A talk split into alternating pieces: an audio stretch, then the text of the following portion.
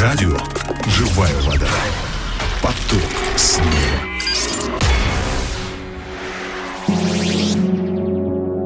Дорогие друзья, здравствуйте, с вами Агапа Филипп, и сегодня я хотел бы вместе с вами поразмышлять над отрывком из Писания. Это послание Иакова, 4 глава, стихи с 1 по 3. Послание Иакова, 4 глава, с 1 по 3 стихи. Я прочитаю. «Откуда у вас вражды и распри? Не отсюда ли от вожделений ваших, воюющих в членах ваших? Желаете и не имеете, убиваете и завидуете, и не можете достигнуть. Припираетесь и враждуете, и не имеете, потому что не просите.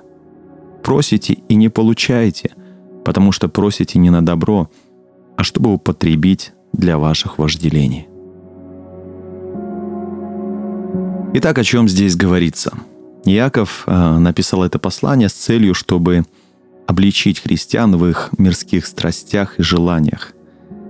Когда христианин угождает не Богу, а своим страстям, тогда приходят вражда и ссоры как в семью, так и в общество. И во-вторых, Яков показывает, к чему в жизни христианина приводит угождение своим страстям. Во-первых, такой человек не обращается прежде всего к Богу в молитве за советом, а просто поступает так, как ему вздумалось. Во-вторых, даже если такой человек молится, то не получает ответ на молитву, потому что просит не о добром, а для того, чтобы опять угодить свои греховные страсти. То есть молитва такого человека становится просто неприятной Богу, потому остается без ответа.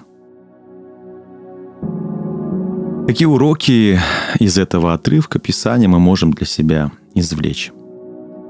Во-первых, если говорить простыми словами, то ссоры и враждебность в отношениях рождаются в тот момент, когда люди не думают о благе других, но думают только о себе.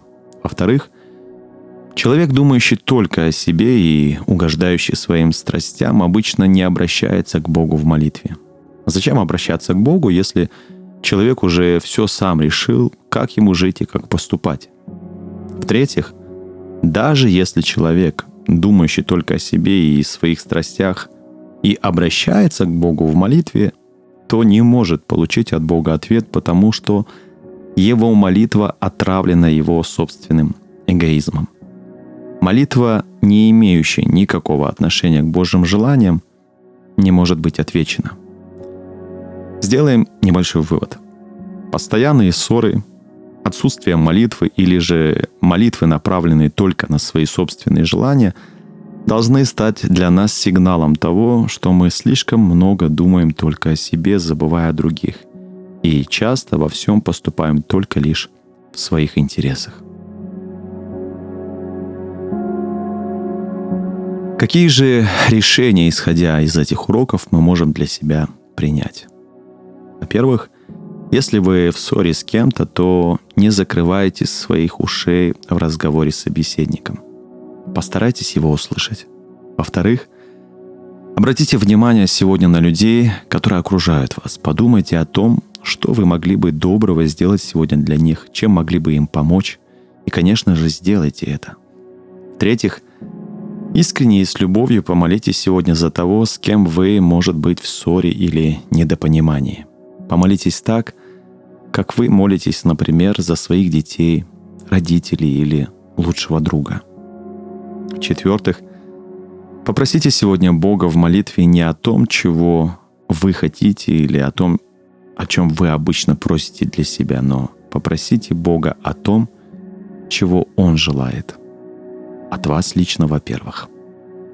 Ну и, конечно же, еще раз Найдите время, прочтите всю эту главу и самостоятельно поразмышляйте над этим отрывком, над этим местом Писания и примите решение, исходя из тех уроков, которые вы лично получите от Иисуса. И не забудьте, пожалуйста, найдите возможность и поделитесь этим словом сегодня с кем-нибудь.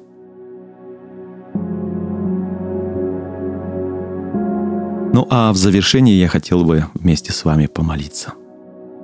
Дорогой Господь, Прошу, прости меня, пожалуйста, за мой эгоизм. Прости, что этим эгоизмом отравлял и рушил как отношения с тобой, так и отношения с другими людьми. Научи думать о других и чаще думать о благе других. пусть моя жизнь не будет сконцентрирована только на мне и не крутится только вокруг меня. Научи видеть нужды других и спешить их восполнить по мере моих сил. Научи также слышать не только себя, но и других людей. Во имя Иисуса Христа я молился. Аминь.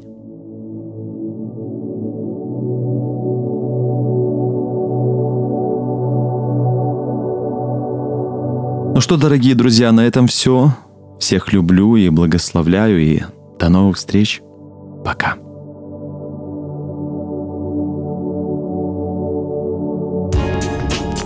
Радио «Живая вода». Поток снега.